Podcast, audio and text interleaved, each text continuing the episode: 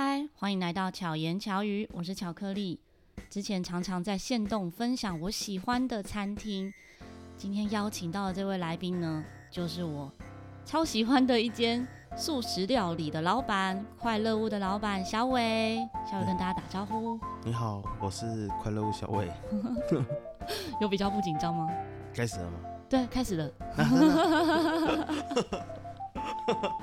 没关系，很自然就好了。嗯，对，因为今天是我们第二次录音。对对。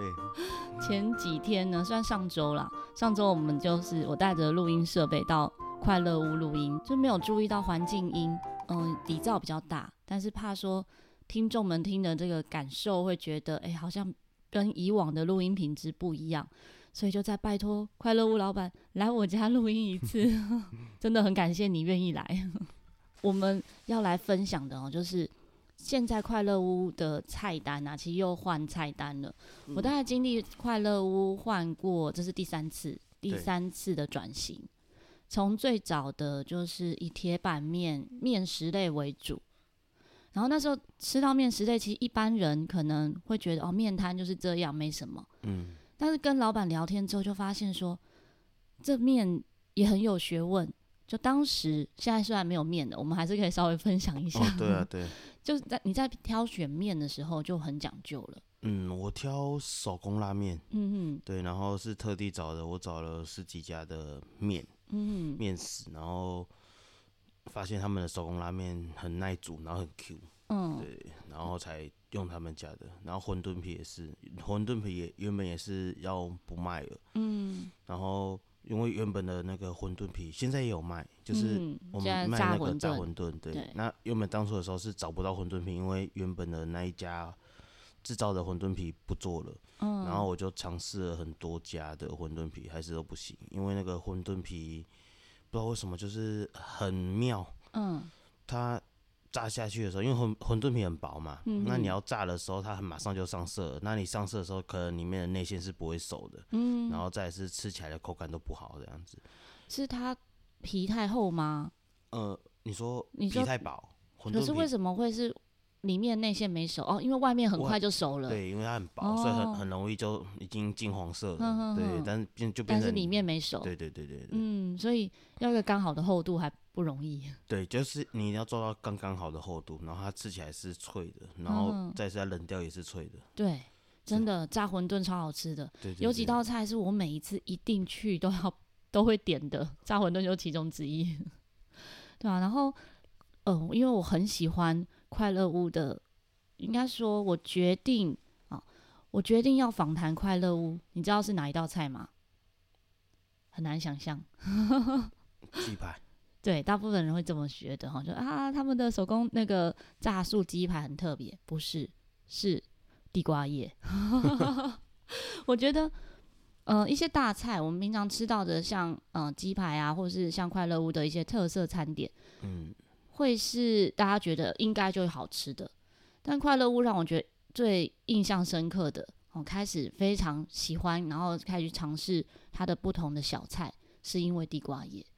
就很少会在餐厅点地瓜叶，我很少会在那种面摊点地瓜叶，因为常常面对，因为常常地瓜叶都会比较老。像我昨天真的就叫 foodpanda，然后点了某一家的，想说吃吃看它的地瓜叶，它的地瓜叶分量大概是你们家的一样是一一盘四十五块哦，但是你们家的三分之一耶，三分之一不到的感觉，然后 梗都很粗。就是不是很嫩的那一种，但是快乐屋的地瓜叶分量多，然后又哎、我这样讲很多，不要大家想成是一大盘哦，怕大家会有错误期待。就是比一般小吃店的那种地瓜叶分量多一点，然后又是很嫩的，就是这这像是我们在家里才会吃到的那种地瓜叶，我觉得这很感觉很用心。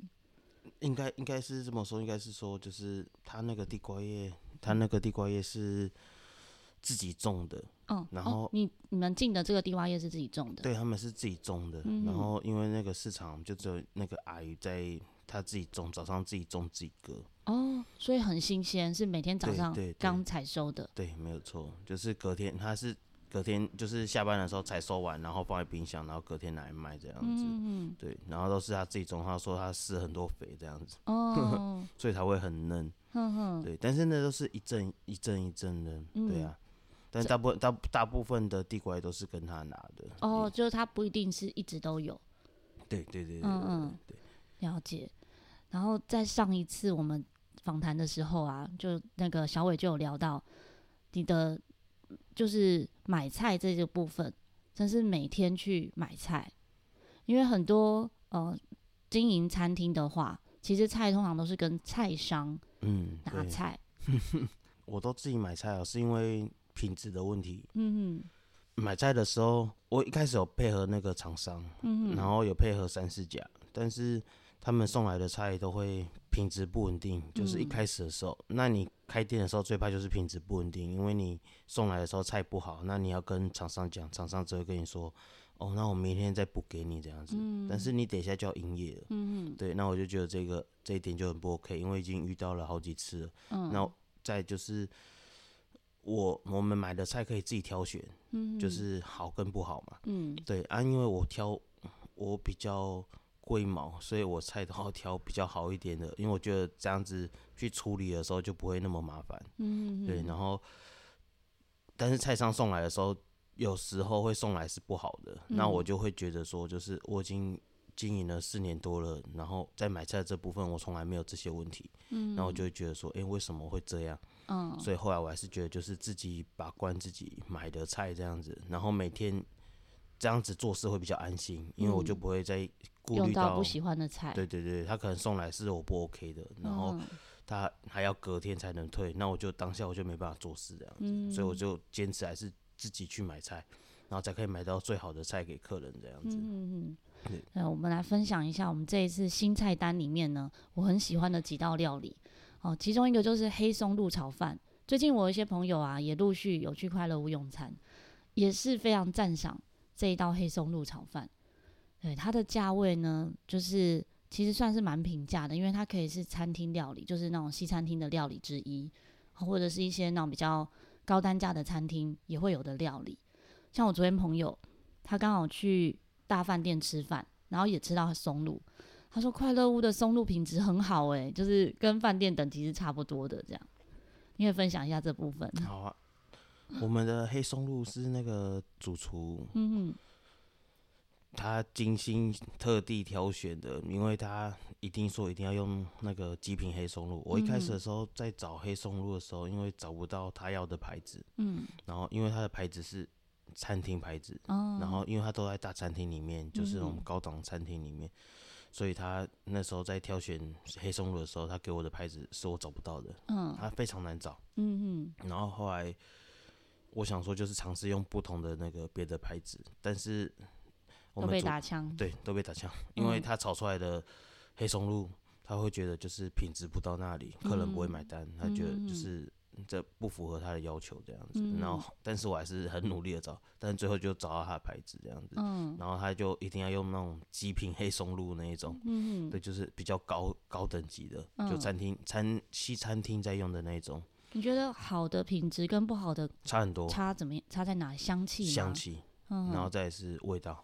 哦，对，就你一吃的时候，哦，就是哎、欸，很香，很香那样子，真的差很多。你会觉得就是花这钱是值得的。因为我们有时候会吃到有些黑松露，吃起来很像瓦斯味，就是比较重的那种瓦斯味的感觉。嗯，黑松露大部分都是会有那个味道。对，可是你们家的黑松露不会，不会是那种臭臭的黑松露，是香香气比较多的。我觉得是师傅很厉害，因为他有把锅气都炒进去。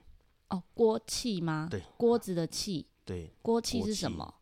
在炒菜的时候，要是锅子在热的时候啊，嗯、然后他们就那种焦香味。嗯哼。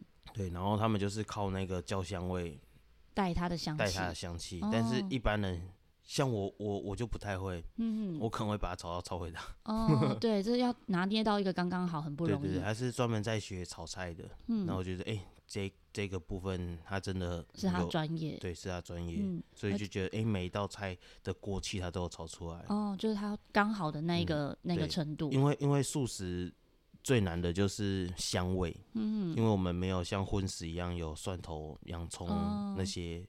偏旁，嗯嗯，对，但是他用他用利用就是一个锅子，然后他就可以把那些味道全部炒香，让原原形的食物更香这样子，嗯、然后就哎、欸、很棒，他他的功夫真的有到那里，真的，因为像炒饭啊，我们平常会说炒饭要看起来粒粒分明，嗯对，然后吃起来才会很香，可是你要炒到粒粒分明，有的又会觉得太硬，嗯，有的又会觉得哦太干啊，或者是真的很难刚刚好。米米也很重要，我觉得。嗯，嗯，所以真的每一个环节你们都有注意到。对，我觉得印象深刻，因为炒饭类就好几种，像有黑松露炒饭啊、S O 酱炒饭、乡村炒饭、兰粒炒饭是芥蓝菜。对，看看到这个名字的时候，兰粒哈，颗粒的粒，其实很难想象是什么。然后据说最近很多人在问，说：“哎、欸，这到底是什么？”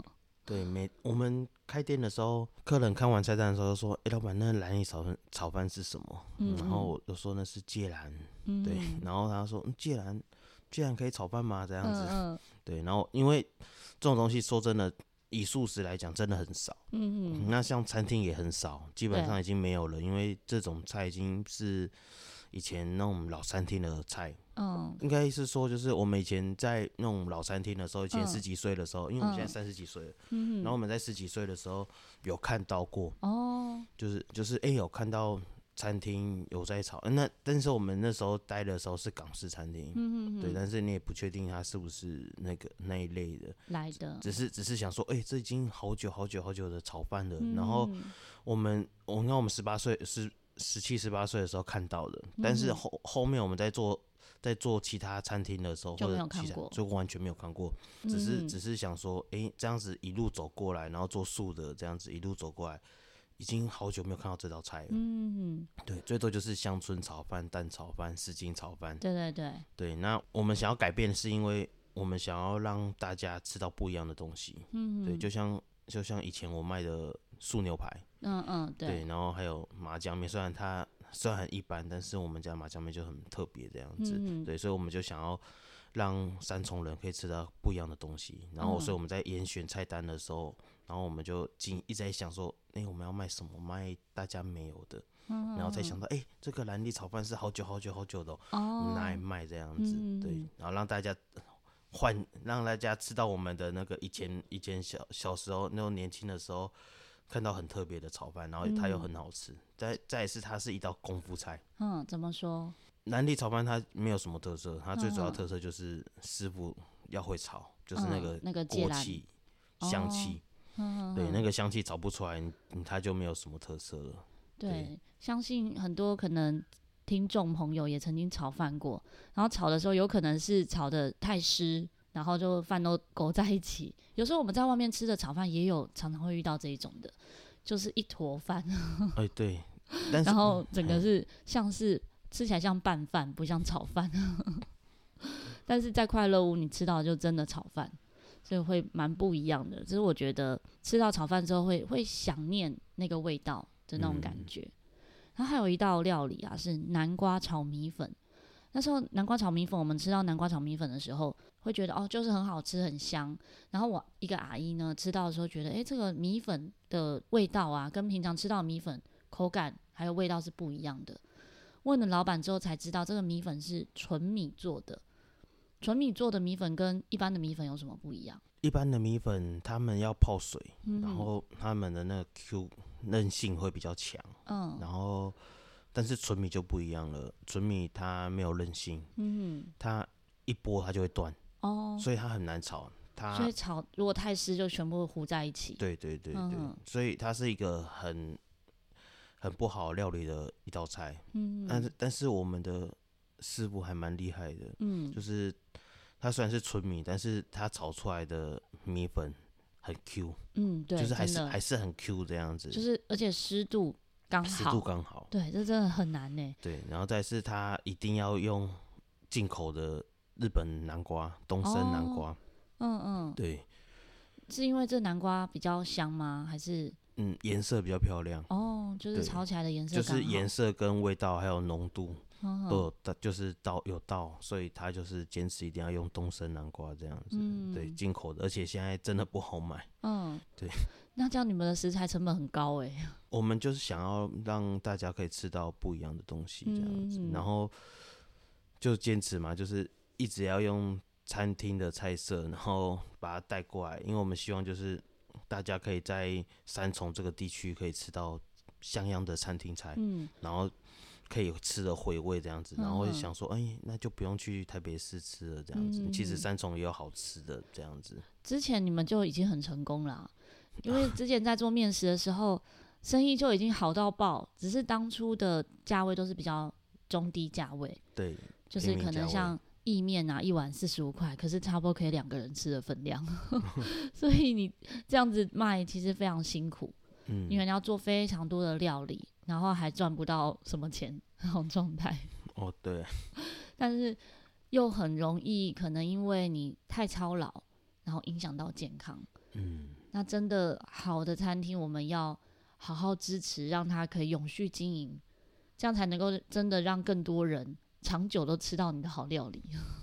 小伟这一次的这样转变啊，是很棒的，也不是到真的很高单价。我现在讲一下大家的价位哦，真的比较高单价算是铁板类的，铁板类大概两百一，可是也是很便宜啊。如果你是跟呃餐厅，就是那种西餐厅的。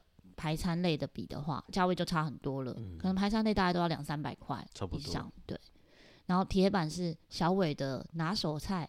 嗯，我的铁板它的酱汁是最特别的，因为当初我在学这个铁板的时候，嗯、它的酱汁跟一般的酱汁是不比较不一样的，所以接受的人就还蛮妙的。嗯，就是他们会觉得，哎、欸，这不是他们吃过的味道，然后会觉得很特别。那有些人喜欢，有些人不喜欢。嗯，对。那我最主要会学它的原因，是因为我觉得它很实在。嗯，因为当初我在吃的时候，觉得，哎、欸，这个味道好特别，好好吃哦、喔。然后是在教我的师傅就说，我是用香菇打的。嗯，然后就是香菇，然后后来他在教我的时候才发现，他全部都是用袖珍菇打的。嗯嗯，对，他把它他把袖珍菇打成泥，嗯，然后再去调味，嗯，然后所以它的浓稠度全部都是来自于所有的香菇菇类，对，并不是加一些添加物这样。对，并不是什么哦太白粉勾芡那些的，对，它全部都是加香菇然后下去打。它没有勾芡吗？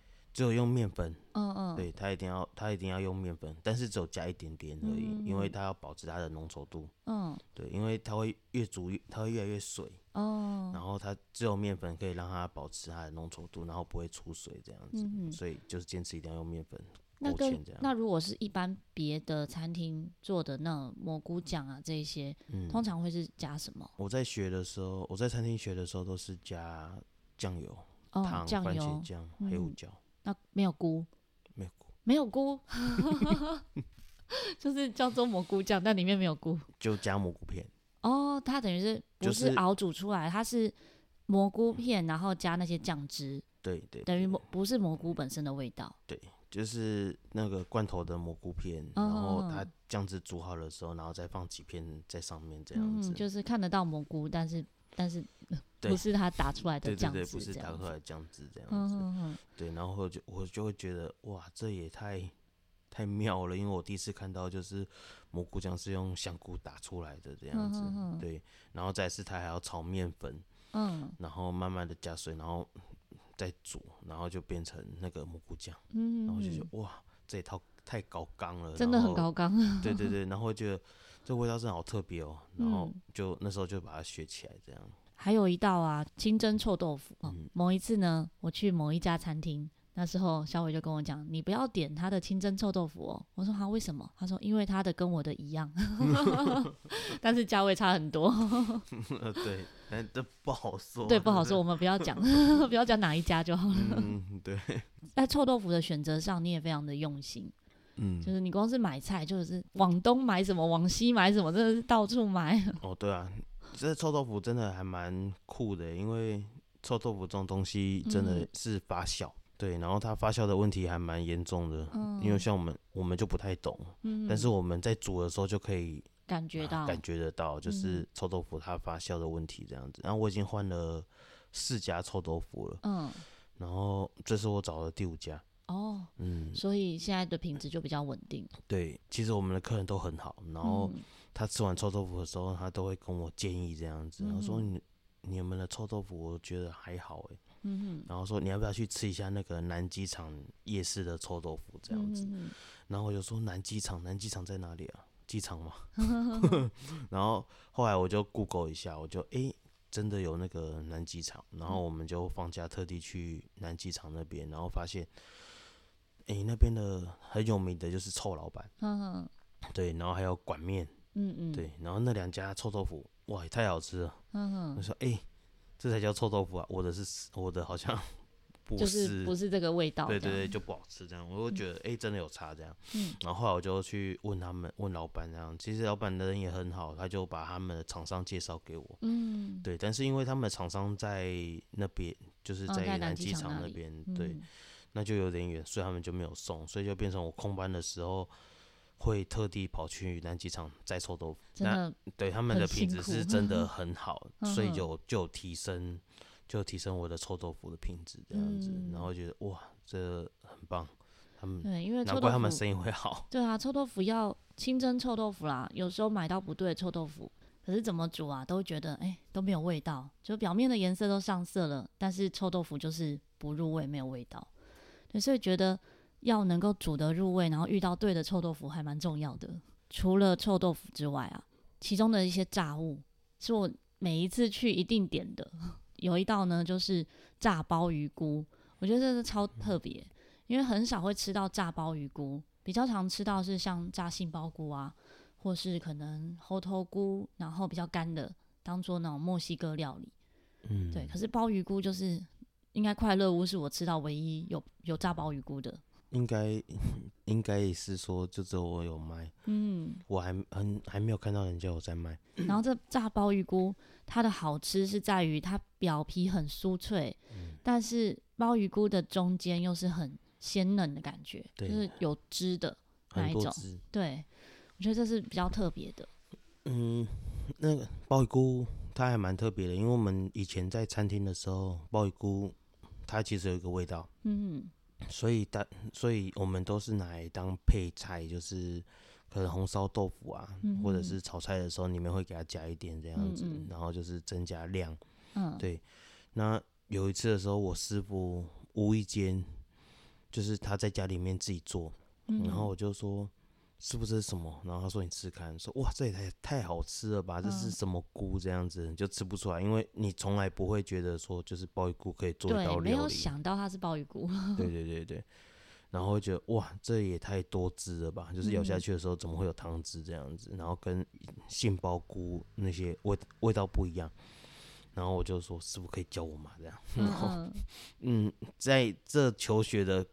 有一些小小的过程这样子，然后就是有点煎熬，然后师傅就终于有学到这个鲍鱼菇这样，然后就觉得哇，太好了，我终于有学到这道菜，然后想说就是要卖的时候一定要卖就是不一样的一样，嗯，然后就觉得哎，它好特别哦，但是它是季节性的，对，对，它不是有一段时间都没有吃到，对。对对，以前的时候比较没有这个问题，嗯，因为以前的时候在还没有疫情的时候有工厂，嗯，他们会。把那个鲍鱼菇做罐头。哦，对，那后面因为疫情的关系，所以很多工厂都倒了，所以在养菇的农夫们就没有再养那么多的鲍鱼菇，嗯，对，所以他就会有，他会会有很长时间会缺货，有时候一两个月都有。嗯，对，所以后面的时候买鲍鱼菇就会比较辛苦，嗯，就，原本是没有在菜单上面的，嗯，对，但是真的是太多客人反映说也一定要吃鲍鱼菇了，对啊，对，所以还是后来后来还是把它印上去，但是就是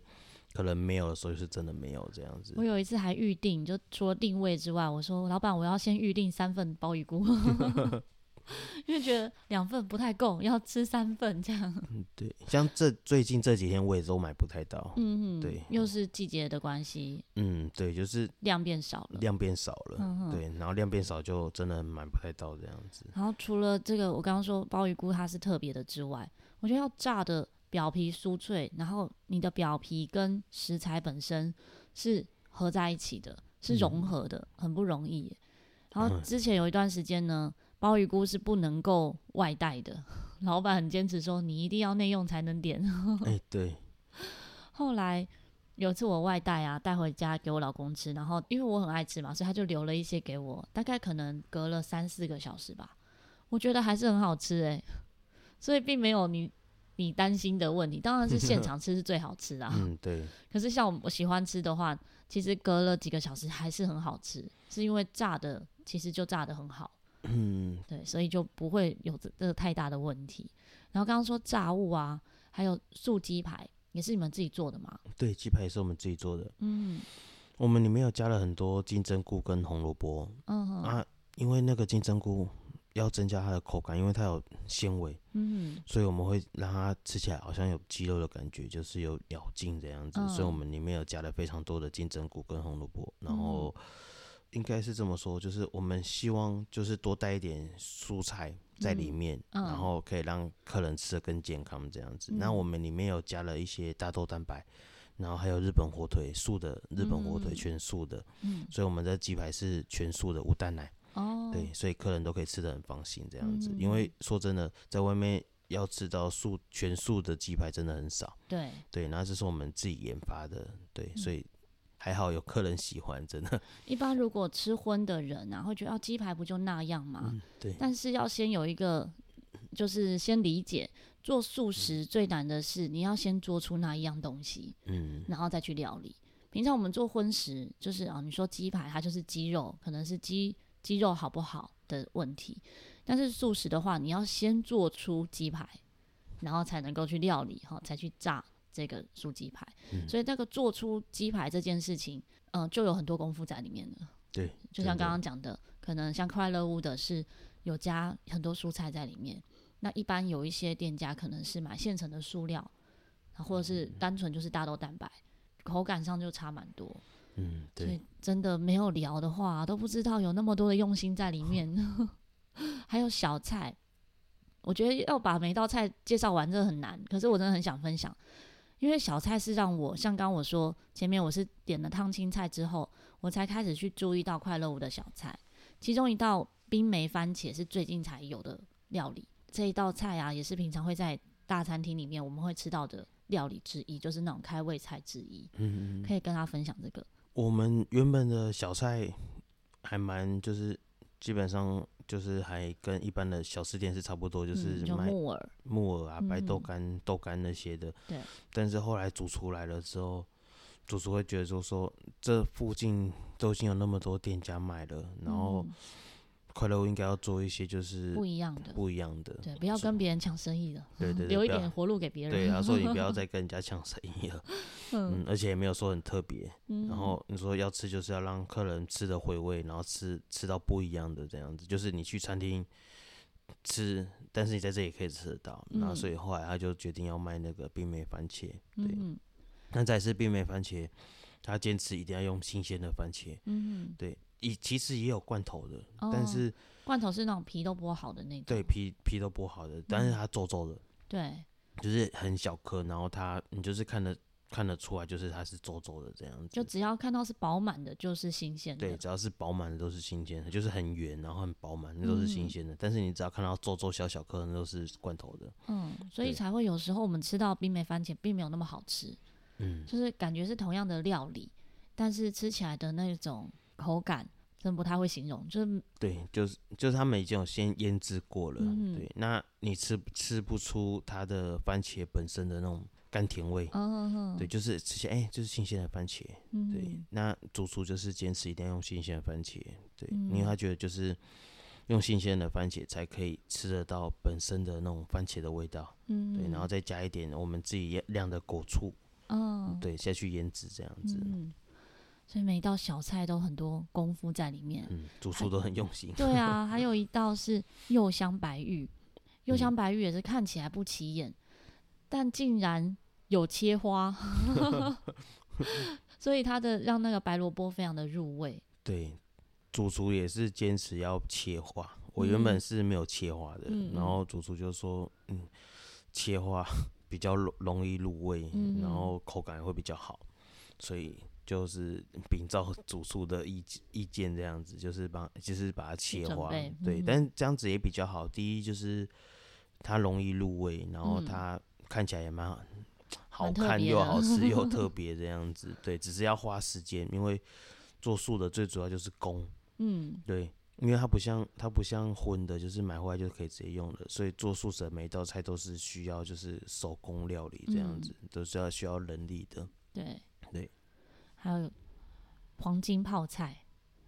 嗯，黄金泡菜是用什么什么去做？是红萝卜。嗯嗯，对，红萝卜跟那个日本的胡麻酱。嗯，对，就是煮熟坚持的，就是一定要用那个很香的、很浓的日本胡麻酱下去做，然后跟红萝卜，因为它的颜色都是来自于这两个东西。嗯，对。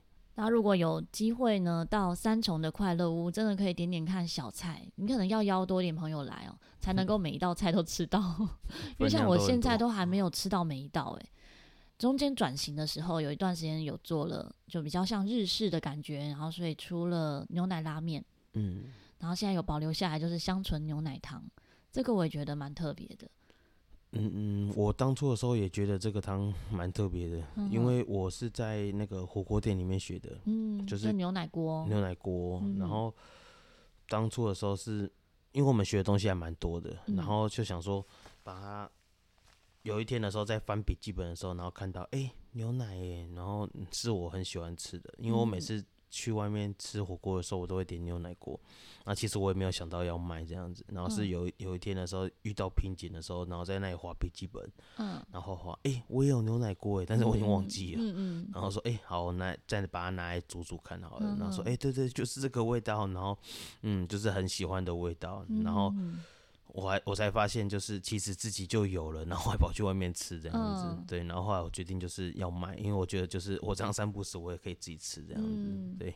所以真的要把一道料理推到别人面前，其实首要的是自己要很喜欢。哎、欸，真的。对啊，我是真的还蛮喜欢牛奶锅的，因为、嗯、因为是真的很爱这样子，嗯、对。然后煮出来的时候才发现，其实自己当初就有学到，就是哎、欸、有学到好的，嗯嗯嗯，对。然后他。所以你在外面吃会不会有那种觉得啊，不如我自己煮？嗯，有，有时候会这样，有时候会有这自己煮，因为它里面放的成本蛮高的。嗯哼，对，它里面有偷偷放了一点，嗯，巴西蘑菇哦，提味。嗯哼哼，对，所以会觉得口感会不太一样，香气会不同。嗯，对，然后会觉得哇，这味道也太棒了。嗯，对，然后后来我才发现，我是在那个。嗯，餐厅里面学到的，嗯、就是我们以前的餐厅有在卖那个小火锅，嗯嗯，对，就是套餐，嗯、然后就刚好有学到这一道菜这样子。嗯，好，刚刚分享那么多菜啊，会不会大家听到这里就肚子饿了？嗯、快乐屋呢，每周会有一天公休，就是星期一，也就是我们今天录音这一天，嗯、所以大家要注意，就是星期一不要突然跑去，其他时候呢都可以随时中午和晚餐都有开。嗯你也可以注意到墙上的画，这也是我觉得如果没有多聊，完全不会有人知道。你这样子看呢，会觉得哦，很特别。就是这个餐厅呢，还有艺术气息，墙上有挂一些画。但有时候我们看到墙上的画，可能是就是老板在外面买的，但在快乐屋的墙上挂的呢，这个画都是快乐屋老板的妈妈自己嗯去捡花材拼贴出来的。嗯，对。你妈妈是本来就有对这有兴趣吗？嗯、我妈妈对这个非常有兴趣，她从很年轻的时候就在学了。嗯嗯，十几年了有。嗯，她三不五时都会去爬山，嗯、然后去看那个路边凋谢的花。有一次，他在阳明山看到那个花很漂亮，因为不可以乱采花。对。然后，因为那是别人种的，他又特地去按门铃。一开始，人家还以为他在干嘛，在那里鬼鬼祟祟的这样子。嗯、然后他就说：“嗯，不好意思，那个可不可以跟你要那一朵花？因为我看你们的花很漂亮。”这样，他一开始还被误认为是小偷这样子。嗯、然后后来只是就跟人家说可不可以要那一朵花，因为。他看到花就是情不自禁，嗯、然后就是想要把它干燥这样子，嗯、因为他的每一幅画都是用花跟草去拼贴的，嗯、就像玫瑰花有玫瑰花的花瓣，对，那玫瑰花的花瓣它有很多的花瓣，它要把它一片一片的拔下来，然后做干燥，干燥完之后，然后再开始构图，构图完再慢慢的拼接，这样剪贴上去，嗯、然后每幅画都是慢慢的这样子一片一片的拼贴拼贴上去的，嗯、所以可以你可以很认真的仔细看，它其实不是一朵花放上去，它是慢慢的这样子一片一片的粘上去的，嗯、所以其实很注意看的话，你会看得出。他们的用心，这样子，很细的工，对，那再是每一每一幅画最少都要三个月到五个月，甚至半年一年都要有才能完成，才能完成一幅画。嗯，对，因为那个很伤眼睛。嗯，对，所以我每次回家的时候都会看到他坐在那里，然后在那里拼贴。嗯，有时候起床的时候他还没睡觉，哦，非常的疯狂，就是没日没夜的。嗯，对对，就是他想要他想要把它完成。对，嗯，所以你你要睡觉的时候。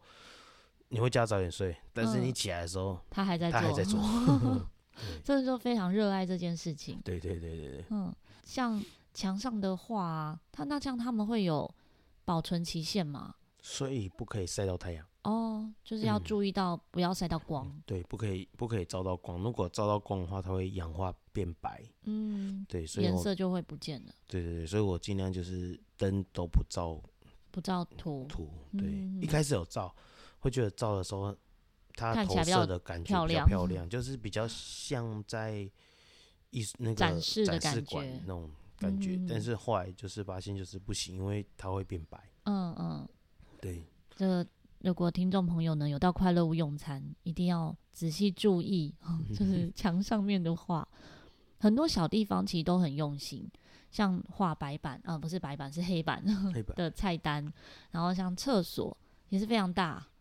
而且厕所是干净的，因为有时候我们去一些哦、呃，像是面摊或是这种餐厅，不会太期待他厕所是干净的，就会觉得嗯、呃，有的上厕所就好了。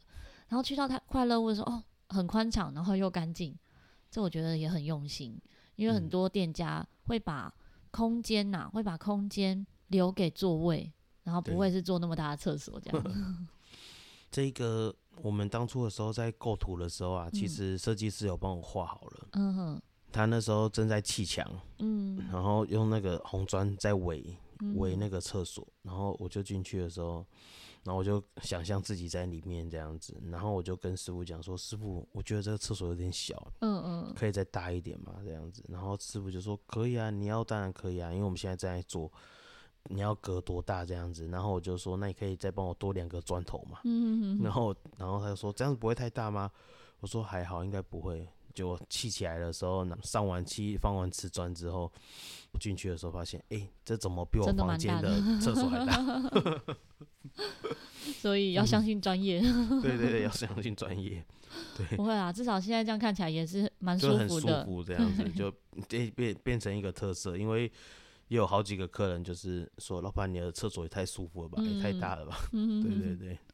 从各种小地方，你会发现快乐屋有很多用心的小地方。嗯、这个再回馈到料理上，然后包含食材的选择，哦，各方面，我觉得都很不简单。这也是会想要邀请小伟来跟大家分享的原因。嗯、可是说这么多都不如你直接到三重的快乐屋用餐。最实际，你就可以知道啊、哦，为什么好吃？为什么我要特别还要约第二次来专访？嗯、因为第一次我觉得啊、哦，如果录音品质没有到很好，那大家如果不想分享出去的话，就非常可惜。所以就拜托小伟、哦、就播控，因为今天算是你备料的时间。嗯，对，对。然后就是真的没有假日诶。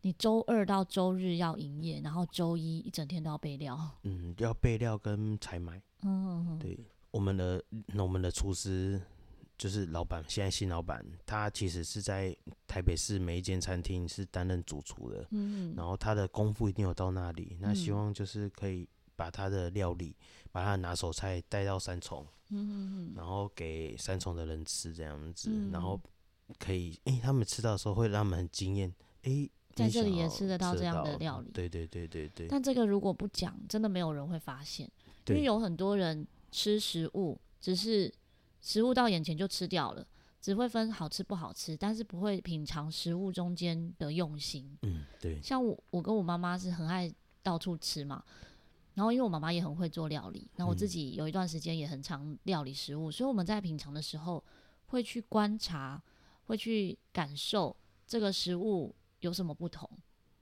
也才会吃出快乐屋的用心。嗯、对。可是我觉得从小伟啊分享到现在，有一个很重要的一点，真的食材要够好。其实你食材很用心，食材很天然，然后很新鲜的话，再来的技术哦，就是就是就应该说它的基本架构就有了。对。然后再来才是你的技术，不然你可能要更高的技术，然后只是掩盖掉那个不好的食材。对，食材真的要够新鲜，嗯哼，真的。然后又可以让大家吃的健康。没错，再加上我们的厨师还蛮厉害的。嗯，嗯对。那小伟很谦虚啊，他就一直在赞赏。主厨徐斌，但是小伟自己本身的功夫也很多，那、嗯、他就一直你看都一直在夸奖另外一位主厨。因为 因为我们现在的专专攻不一样，因为我的主攻是煮面，嗯，对，因为面要煮的好吃，其实真的是要功夫，嗯、也是也是也是要一点功夫的。再是我们现在已经转型了，然后换成他的热炒，因为我是吃完他的料理之后发现。这也太好吃了吧！这比我的面 面还好吃。嗯、虽然虽然也不能这么讲，因为东西不同。对。但是我就真的还蛮喜欢他吃的东西，因为我很喜我很喜欢在外面吃饭。嗯。对，因为我自己煮，所以我放假的时候基本上都是外食。嗯。那很常在餐厅吃饭，就是跟朋友或者是家人聚餐。嗯。那基本上我会发现就是，哇。他如果来跟我做的话，真是太好了，因为这是我完全很喜欢的东西。然后我很喜欢把喜欢的东西分给客人，嗯、对。那我会觉得是，哎、欸，如果他来做的话，三重人应该会很喜欢这样子。嗯、所以就邀请他一起，对，就邀请他一起合伙，然后一起做这样子。嗯、因为我觉得就是他的功夫太厉害了，嗯、然后可以展可以展示给这边的人这样子，嗯、让大家知道他。吃得到他的好手艺，这样真的要谢谢小伟邀请的徐斌一起合伙，我们才有机会可以在这么近，哈，就是三重离我家很近的地方，然后品尝到好料理。也欢迎，不管你是新北人、台北人还是哪里人，都可以到三重来品尝快乐屋的料理，绝对不会后悔的，因为巧克力。大力推荐，谢谢。这也不是叶配，就是完全是我真心推荐。